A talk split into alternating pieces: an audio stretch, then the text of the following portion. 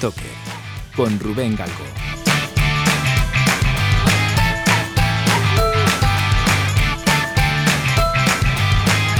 Hola, ¿qué tal? Muy buenas amigas y amigos de Brand Stoker. Bienvenidas, bienvenidos una semana más al decano de los podcasts de branding, historia y cultura de marca en castellano. Hoy viajo hasta Bilbao para hablar de branding con Josu Vergara, director general y responsable de estrategia y branding de Burutu. ¿Qué tal, Josu? Bienvenido a Brand Stoker.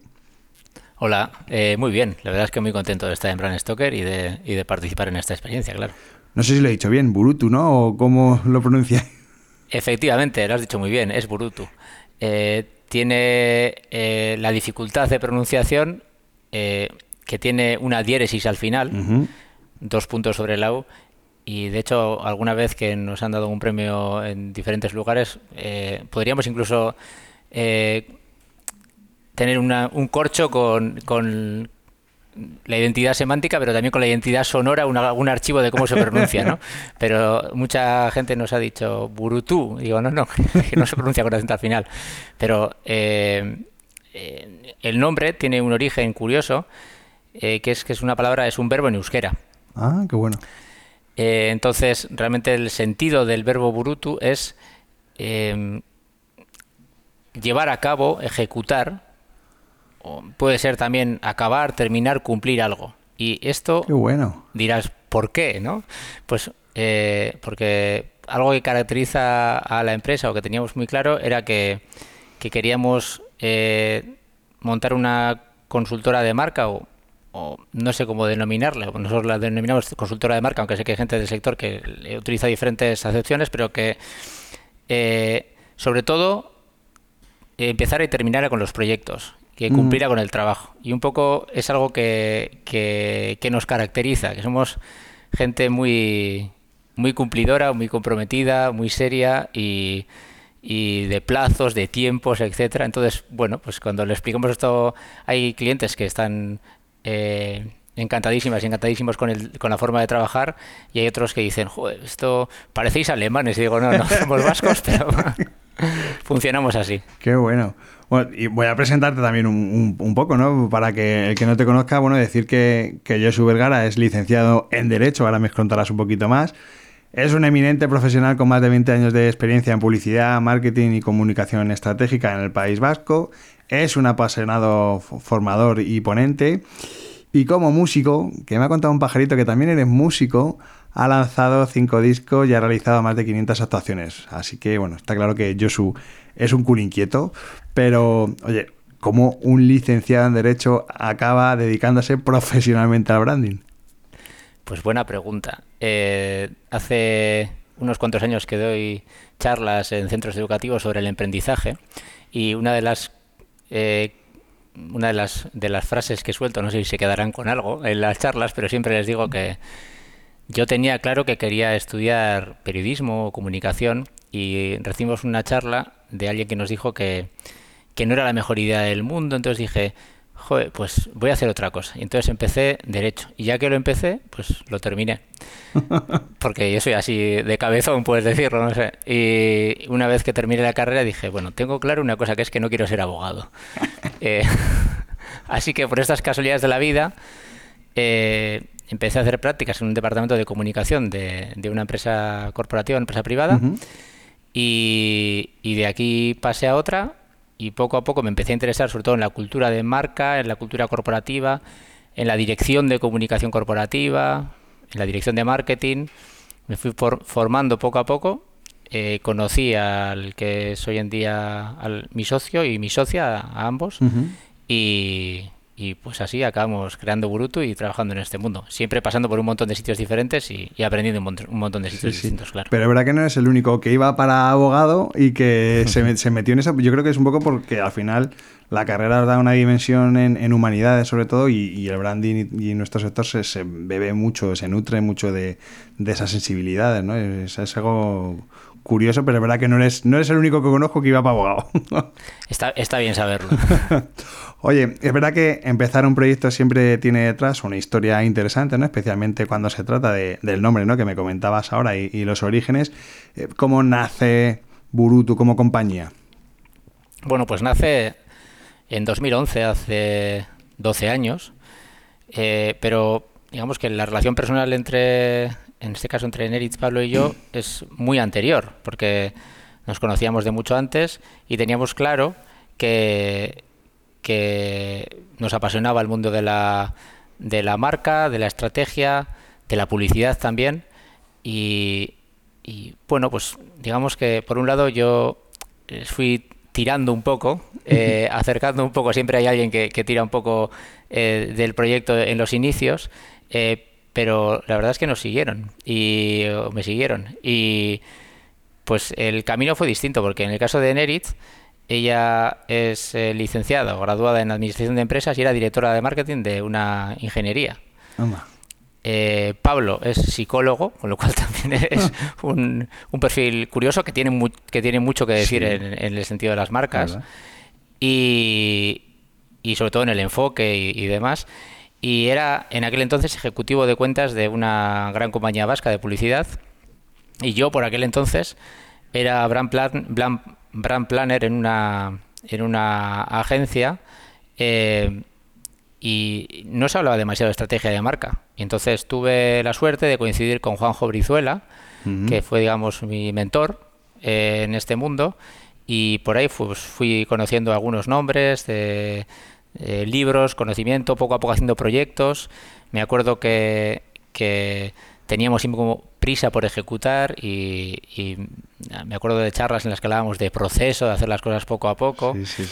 y, bueno, pues pues así, poco a poco fuimos eh, poniendo un poco los, los cimientos. Y entonces nos lanzamos a por ello en 2011. En principio, eh, como no únicamente como consultora de marca, porque sí que hacíamos un poco servicios integrales, pero muy eh, dirigidos a la gestión de la marca, o activación de la marca, pero la gestión en todos los ámbitos. Y el origen del nombre, antes te he hablado del significado del verbo bruto, que es una palabra eh, en euskera, pero también tiene que ver con otros dos, con otro significado, que es que la, palabra burúa en euskera significa cabeza.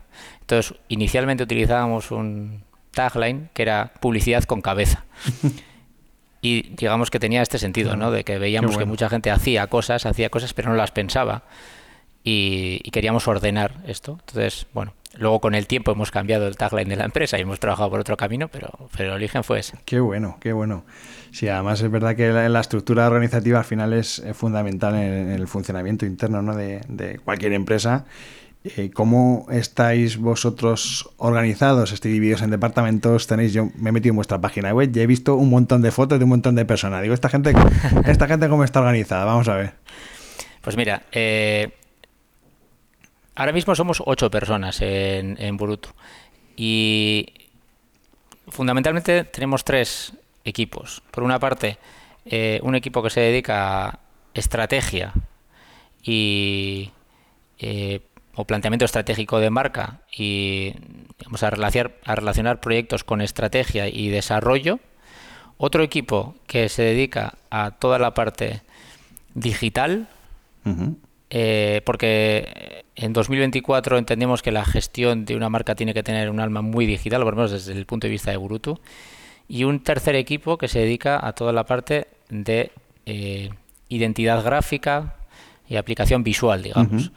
Eh, aunque, por supuesto, hay una cuarta pata eh, sine qua non, que diríamos que es la pata mm, que hace que este proyecto sobreviva, que es la dirección eh, administrativa y financiera que lleva Eneritz en este caso, y que yo siempre le digo que es la persona más importante de la empresa porque es la que hace que al final del mes nos paguen la nómina. es una cosa interesante. es un detalle importante a tener en cuenta, sí, sí, sí, es verdad. Oye, y, en un mercado tan competitivo, mm, destacar, y bueno, lo sabes perfectamente, ¿no? Que, destacar es esencial, ¿no? ¿Qué aspecto crees que diferencia principalmente a Burutu de las demás consultoras o estudios que hay, que hay en el mercado?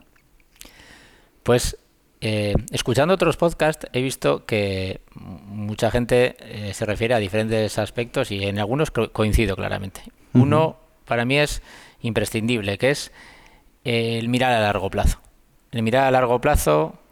Eh, en Burutu siempre hablamos de que nos entre comillas, enamoramos, casamos de las marcas, nos casamos con las marcas con las que trabajamos. Eh, ¿Por qué? Porque al final el nivel de compromiso al que llegas en un proyecto de estrategia de marca es muy alto. No es eh, vamos a hacer una campaña o no es vamos a hacer una web. Es un compromiso de acompañamiento total e integral. Entonces, eh, este planteamiento a veces choca a determinados clientes, pero y todos los clientes no necesitan este planteamiento tampoco, pero los clientes que lo necesitan, cuando lo encuentran muchas veces como encajar las piezas del puzzle y funciona muy bien. Y en, en nuestro caso, pues eh, esto es algo que nos caracteriza, que quizás no ofrecen tanto las, las eh, empresas de nuestro entorno, pero pues que, que funciona bien. Incluso te diré que tenemos eh, ciertos servicios que a nivel de, de fee, de acompañamiento continuo, de, de horas, de seguimiento y de acompañamiento que funcionan bien. Por otro lado, la gente nos conoce por eh, el conocimiento del, del entramado empresarial e institucional vasco desde muy cerca. Por una parte, porque el, los socios fundadores de la empresa hemos trabajado antes en la otra trinchera. Entonces esto hace que, bueno, pues que tengamos estas dos almas. Eh, y por otro lado, porque eh, al final el, trabajar en, a, ambos lados de la trinchera también lo que hace es que tengas un conocimiento eh, potente, profundo de, de cómo puede funcionar una empresa. Entonces, este nivel de, no sé, compromiso, seriedad, de, de sinceridad a veces también, hace que la gente identifique a Burutu como una entidad, eh, no sé, con los principios muy claros, que, que, les da confianza y bueno, pues esto digamos que nos caracteriza. Y luego hay una tercera pata que para mí es eh, imprescindible, que es eh, que muchas veces trabajamos con, con marcas que no operan solo en País Vasco, Navarra, eh, y Parralde, sino que operan también en Cantabria, La Rioja o incluso multinacionales también. Pero en muchos casos también nos conocen por el conocimiento del euskera y de la cultura vasca. Y esto sí que nos hace, o sí que ha hecho que Burutu sea bastante, eh, no sé si una empresa única, porque no es única, sí hay competencia que conoce, pero eh, el conocimiento de branding y de, y de la cultura vasca eh, sí que hay compañeras eh, como Táctico o como otras empresas que, que, pivotan, pero mucha gente nos elige por eso, porque dice,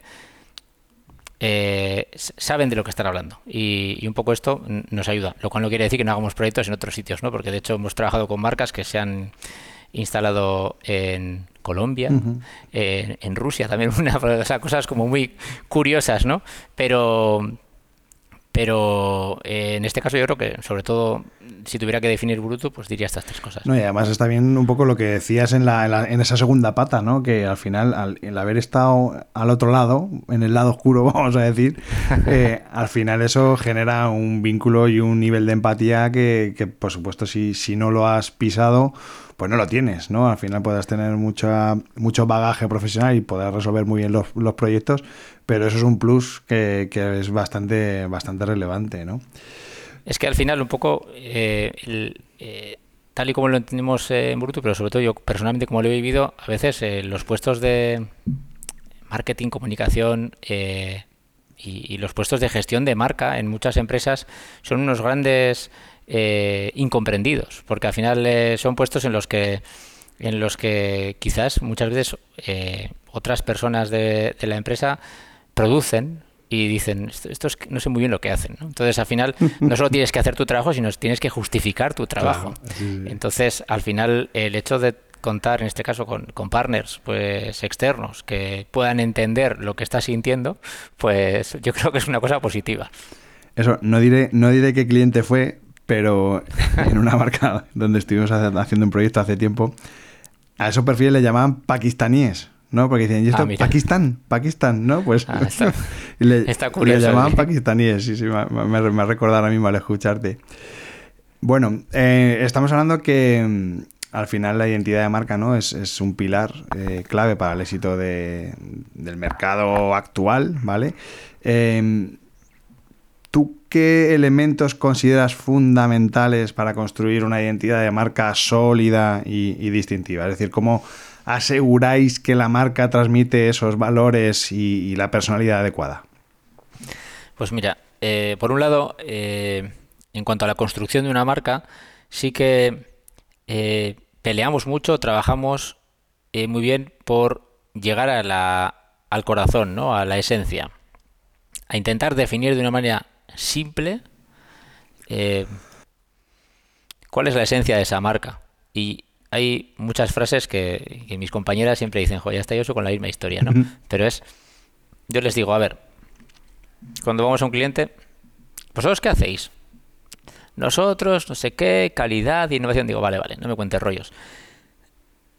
Tú cuando estás con tu cuadrilla de poteo, ¿qué les dices que haces? O sea, al final cuando estás por ahí tomando algo, ¿qué, qué- qué les cuentas que haces? Claro. Entonces, al final, esas, muchas veces eh, las definiciones simples son las más claras.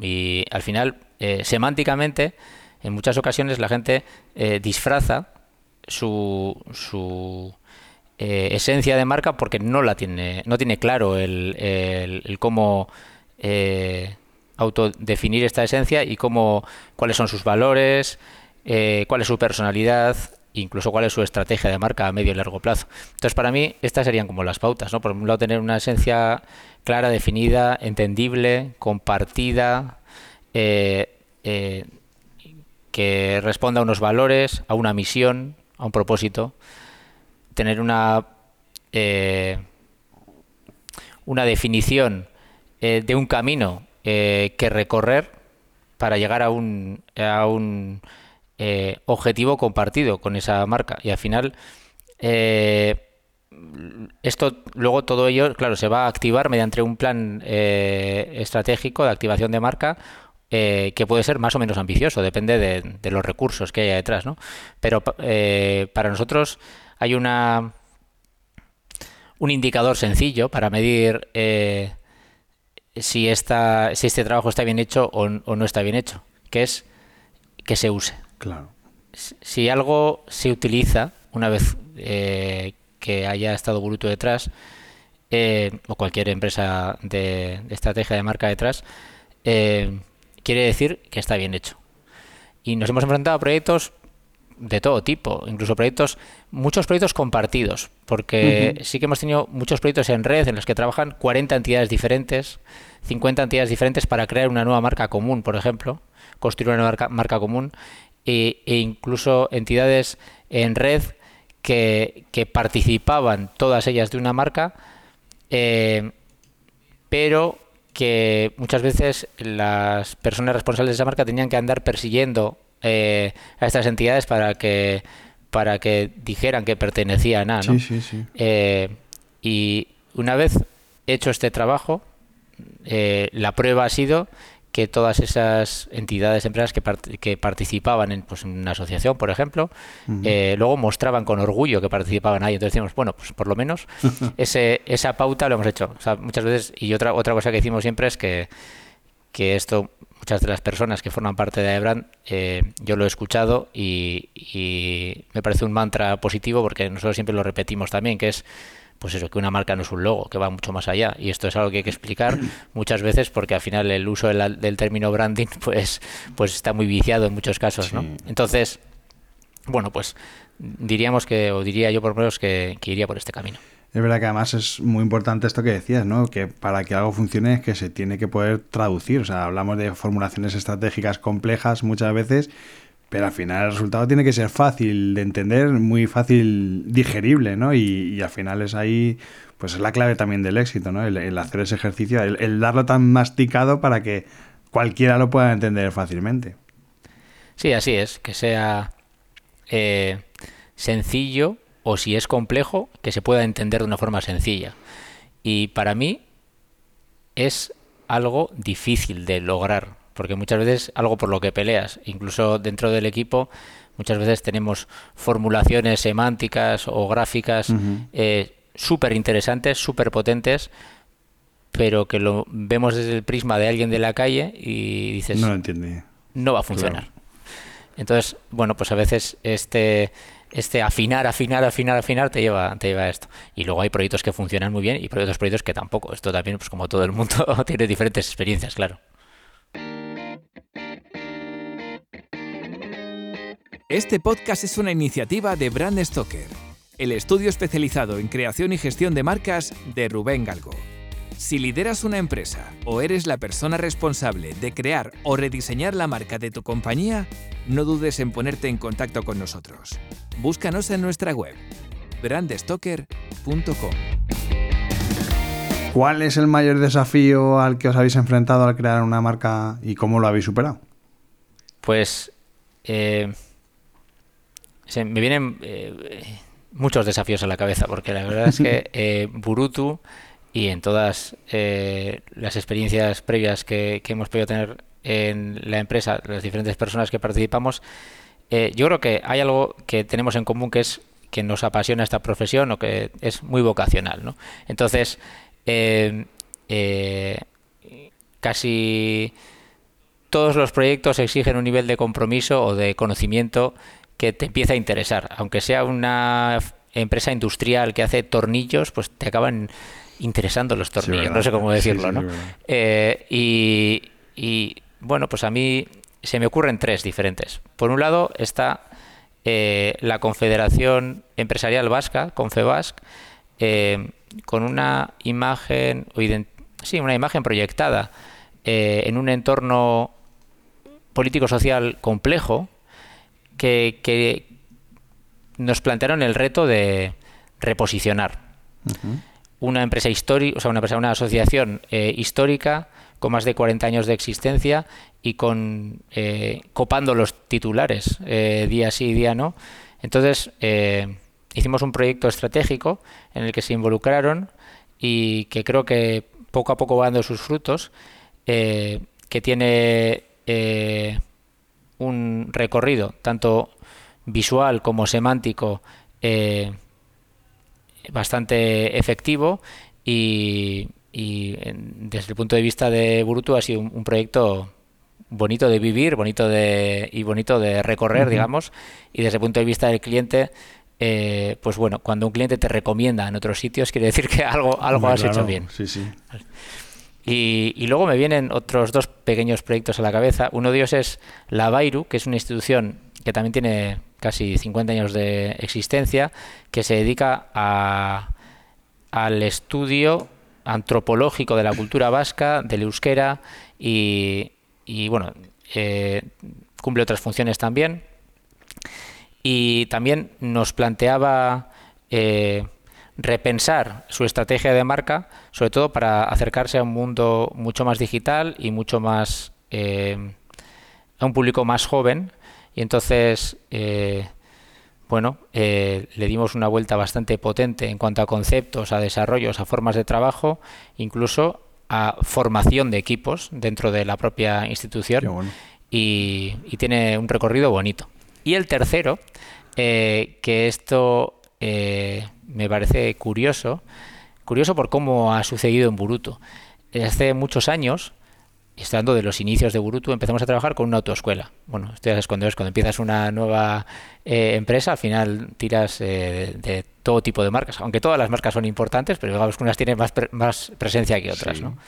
Entonces empezamos a trabajar con una autoescuela eh, y, la, la verdad es que tuvieron una idea pionera que era que el precio de la clase práctica online fluctuara en función de la demanda, como un billete de avión.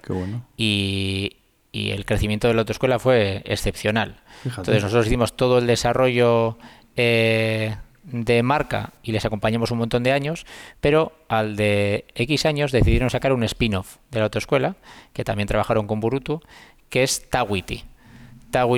Con el propio naming ideado en Burutu, que viene de Take a Walk into the Future y de yo como, como músico está inspirado un poco en el churup de, de Lou Reed. Eh, y bueno, responde a, a una autoescuela que trabaja con coches 100% eléctricos y que parte de las clases eh, de las clases teóricas y algunas de las prácticas se hacen con realidad virtual. Entonces era un proyecto súper chulo y, está muy bien cuando vas por las calles de diferentes ciudades, de Donosti, de Bilbao, ver eh, los coches de la autoescuela también. La marca al final es algo que, que, te, da, te, hace un poco de ilusión. Hombre, claro, tú me dirás. Al final es tu marca en movimiento, ¿no? Es tu hijo por ahí paseándose por toda la ciudad. Qué bueno. Efectivamente. Qué bueno. Oye, decíamos antes que evaluar el éxito es, crucial para cualquier estrategia de marca, incluso estrategia de marketing, ¿no?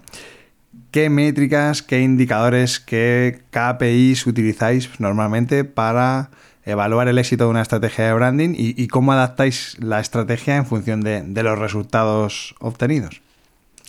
Pues eh, desde el inicio de trabajo o de, que establecemos una relación con, los equipos eh, de, de, las empresas, de las instituciones, siempre marcamos unos objetivos claros. Unos objetivos cuantitativos y cualitativos claros. Eh, todo esto en el, análisis estratégico en el que muchas veces contamos con eh, partners externos, pero otras veces no, eh, en función de presupuesto, claro, y, pero siempre hacemos diferentes análisis sociológicos para el conocimiento de, de, de la marca, ¿no? desde focus, encuestas, entrevistas en profundidad, etcétera. Entonces, eh, estos indicadores, a veces, yo, esto, hay diferentes eh, opiniones al respecto, pero muchas veces los cuantitativos no te dan tanto como los qualis. Entonces, siempre eh, intentamos hacer una interpretación, no 100% objetiva, por supuesto, pero subjetiva de, hacia dónde poder orientar la marca y cuando ya definimos con el, con el cliente, en este caso, unos indicadores alcanzables, medibles, eh, realizables en diferentes eh, aspectos de la creación de marca, pues luego vamos a por ellos. Eh, pero para mí, de todo esto, lo más importante es lo que te he dicho antes, que es el uso. El uso, o sea, yo sí veo que una marca, no sé si he llegado a ese punto, hemos llegado a ese punto de que la gente se tatúe una marca. Pero. Yo sí. pero, pero para mí, eh, este tipo de experiencias de compromiso total a veces son las que son las que responden a, al, super éxito de una marca. Eh, para mí, por un lado estaría el uso y por otro lado la supervivencia, el, buen uso, diría, de la, estrategia. Y luego, por ejemplo, un tercero sería eh, de la experiencia del cliente, sería la recomendación, la tengo muy clara. Nosotros el crecimiento de la empresa eh, ha sido muy orgánico, pero ha sido muy viral.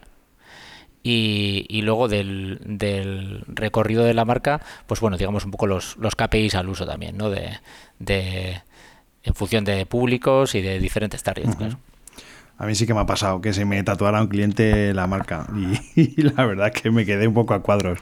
Cuando me vino el CEO de la, empresa se quitó la camiseta y me dijo, mira Rubén lo que me he puesto. Y digo, ¿qué, ¿qué, haces aquí desnudándote? Y me enseñó el tatuaje. Además se puso el nombre de eh, justamente en la espalda de lado a lado. Y, y, además que pensé, digo, bueno, pues habrá tatuado el símbolo, algo, ¿no? Se puso la, tipografía, se, se, puso el tatuaje y luego lo puso, me acuerdo, en el. tenía una moto de esta Harley, no sé qué, bueno, y en la, se puso ahí, se lo grabó, mandó grabar en la, en la Harley. La pregunta interesante es si sigue allí. Sí, sí, porque además era su, era su empresa, o sea, y, sigue, funcionando, pero ostras, me parece un poco. Sí, sí, la verdad es que. pero sí, De hecho, en, en, estos casos. Eh, bueno, pues ahí te demuestra, ¿no? El, nivel de compromiso hasta hasta hasta el infinito y más allá, como diría Claro, tiene que morir con ella, o sea que. Oye, muchas veces, incluso antes eh, em, comentábamos sobre the record, ¿no? Pero yo muchas veces en el podcast se habla de, marcas vascas, ¿no? Por, por, su maravillosa cultura asociativa y, cooperativa, ¿no? Pienso en Fagor, ¿no? Que comentábamos antes, pero también nos habla de, de Orbea. Para vosotros como empresa vasca, ¿qué supone eh, la existencia de una asociación sectorial como Ebran y, por qué habéis decidido formar parte de ella?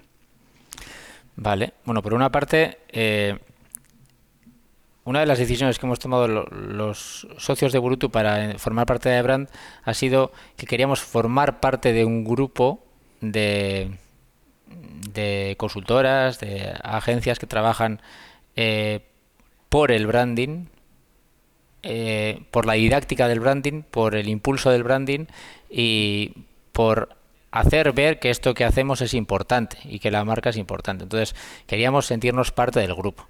Esto, eh, por eso estamos muy pues, eh, en el equipo eh, muy satisfechos, muy contentas de que de, haber entrado en Aebrand. Por otro lado, bueno, pues nos parecía que a veces trabajamos un poco como profetas en el desierto.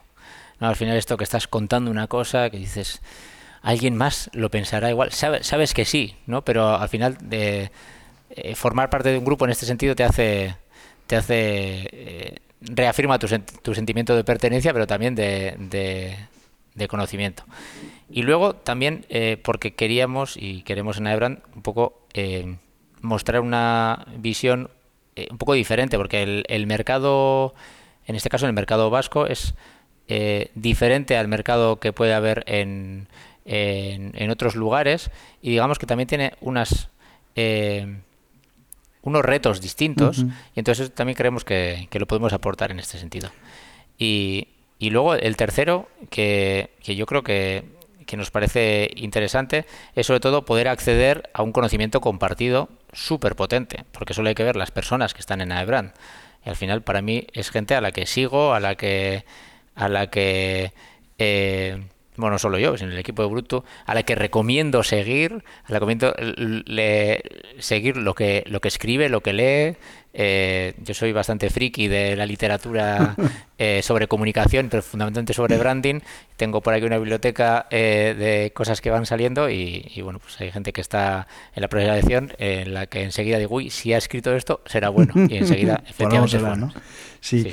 y es verdad, a mí, mira, ahora escuchándote, sí que es verdad que me interesa el, ver un poco qué análisis haces tú de, de, lo que es el branding en el País Vasco, ¿no? De cómo me comentabais, ¿no? Que trabajáis con grandes empresas e instituciones, sobre todo de, de allí, que están muy metidas en la cultura de allí. Em, pero claro, más allá de eso, o sea, ¿cómo, cómo valoras tú el estado anímico, vamos a decir, del branding?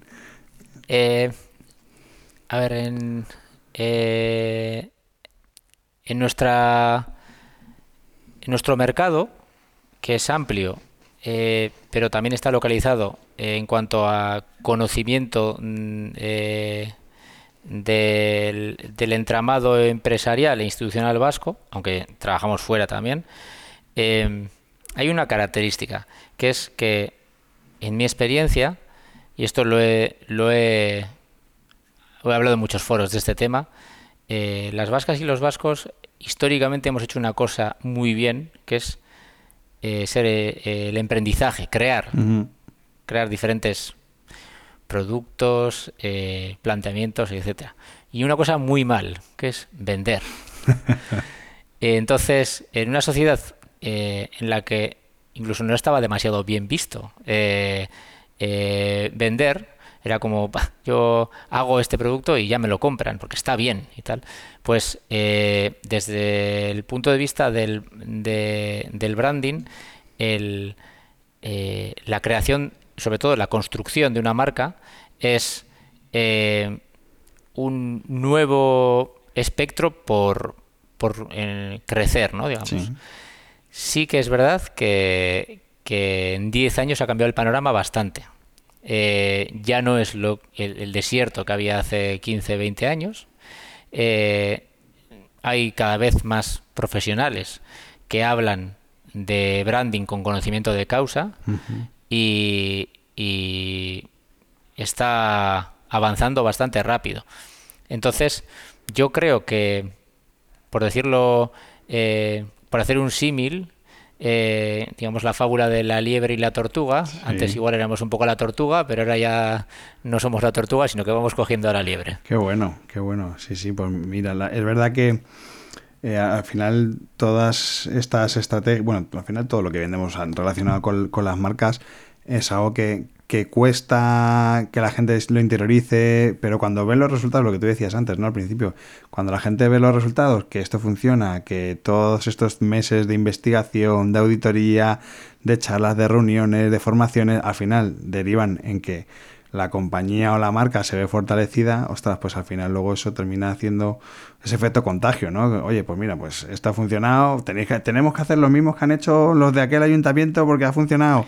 Eh, y somos muy así, ¿no? Eso sí que es verdad que, que, que bueno, al final es verdad que por, por otras entrevistas que hemos tenido en el podcast, eh, es un patrón que se repite, ¿no? Que al final, pues oye, a fuerza de, insistir, pues oye, seamos cada vez más, más libres, ¿no? Y menos tortugas. Sí, es, es así. Y también una de las cosas que hemos visto muy característica es que el propio entramado empresarial asociativo y cooperativo es de una forma determinada, es una forma con una filosofía muy potente de, de eh, solidaridad, de, impulso del grupo, de em, bueno, de una forma de ser determinada de un pueblo y, nos parece muy interesante también poder mostrar esto mediante los valores de la marca.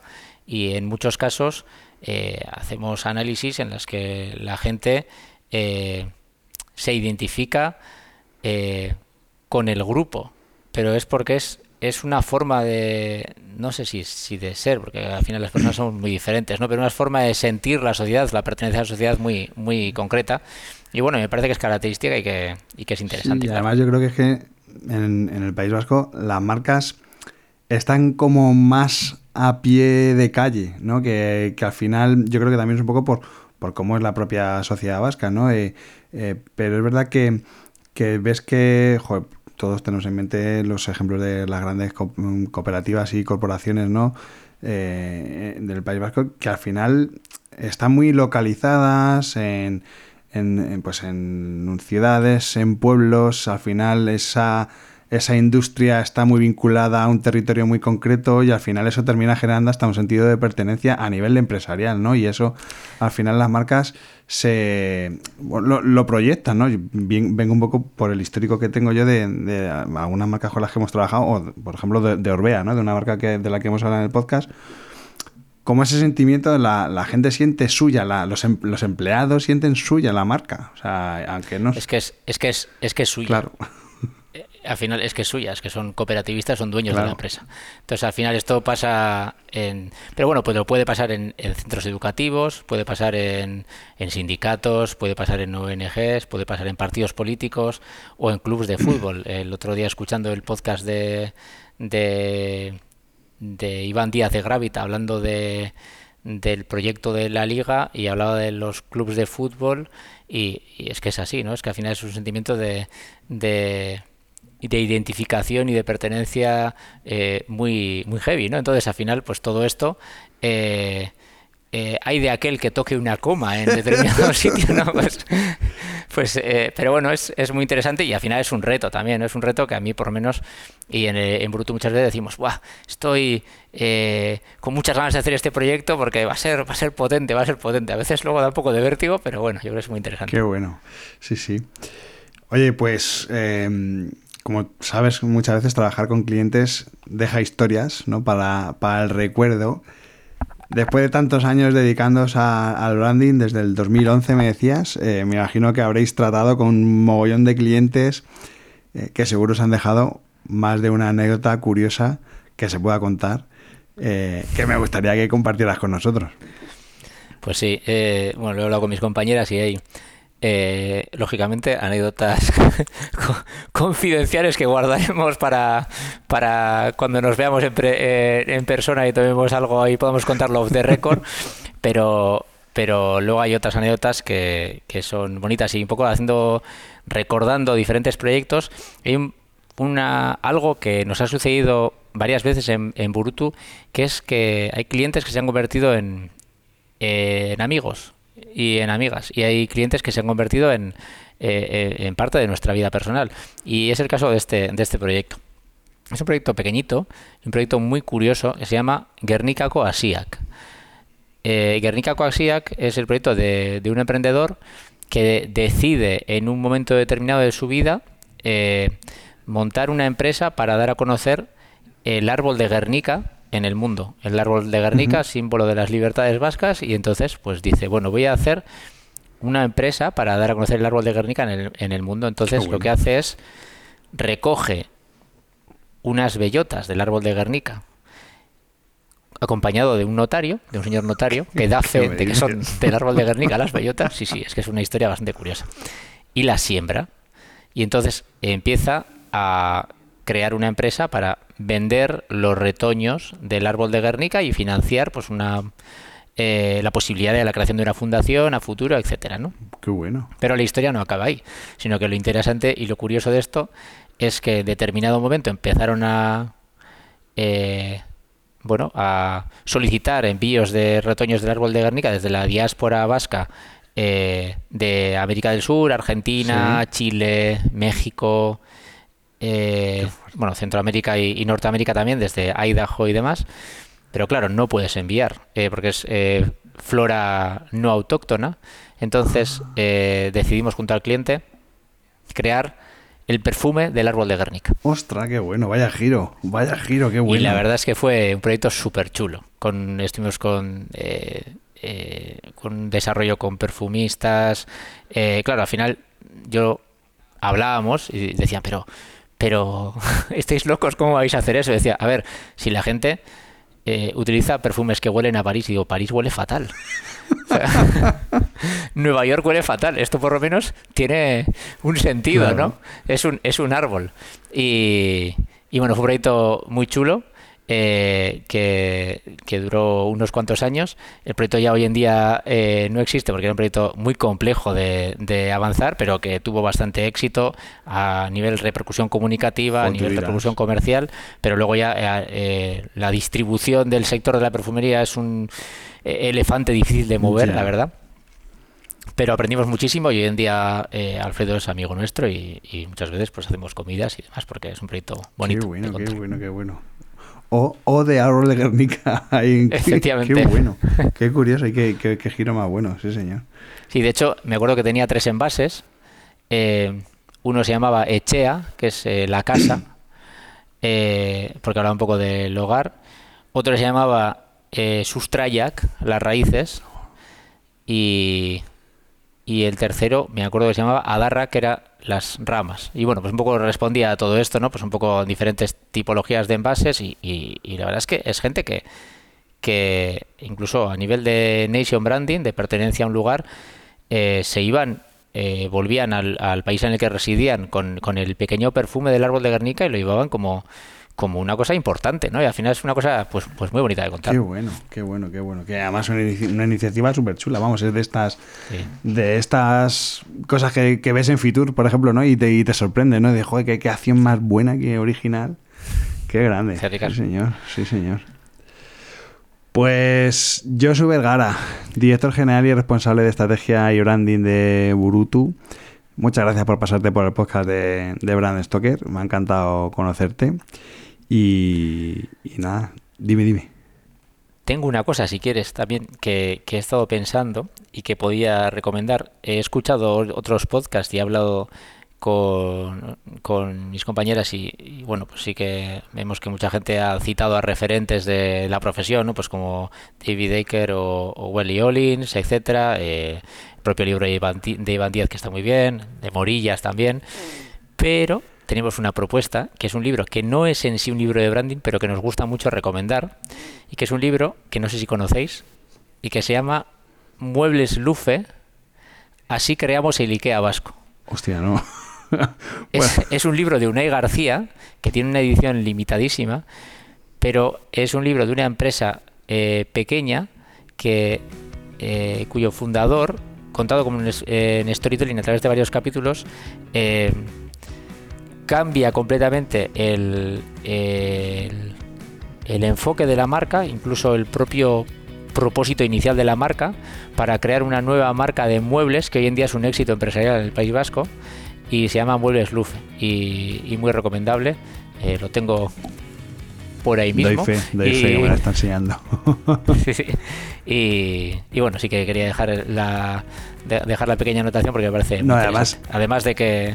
Me encanta. Además de que muchas cosas que hacemos también eh, depende de. Por lo menos yo eh, creo fielmente en esto, en que además de leer mucho sobre branding, cultura de marca, etcétera, para mí la primera fuente de inspiración es la, la cultura como tal. Y esto a mí que doy clases siempre les digo a las alumnas y a los alumnos, ver series, leer libros, ver películas, eh, eh, beber de muchos sitios porque luego te enfrentas ante un reto y, aparece una lucecita por allí de algo que viste años atrás. Sí, es verdad, sí, es verdad.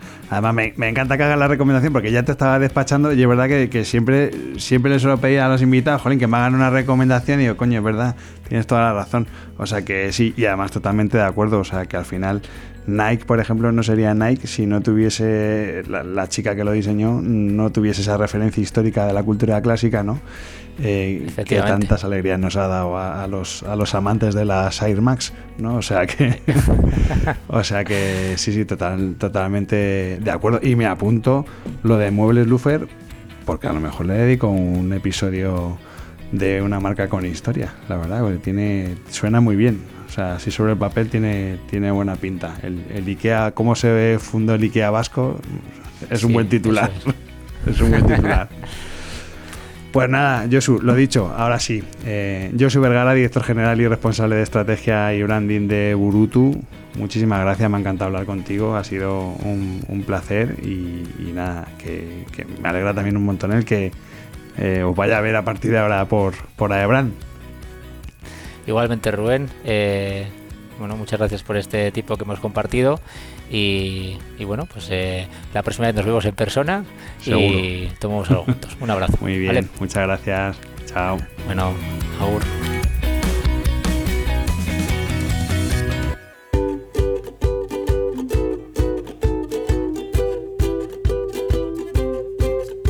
Antes de despedirme, quiero recordarte que puedes seguirnos en Twitter, Facebook e Instagram, donde nos encontrarás con el usuario Brand Stoker, o si lo prefieres, me puedes seguir a mí a través del usuario Crenecito.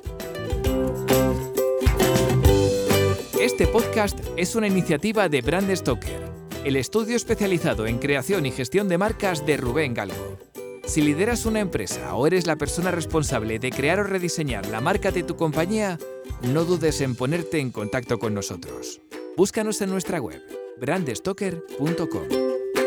No olvides comentar este episodio, valorarlo con 5 estrellas, darle a me gusta, compartirlo en tus redes sociales y si te has quedado con ganas de más, pues te invito a que escuches más episodios en brandstoker.com y aplicaciones móviles para iOS y Android.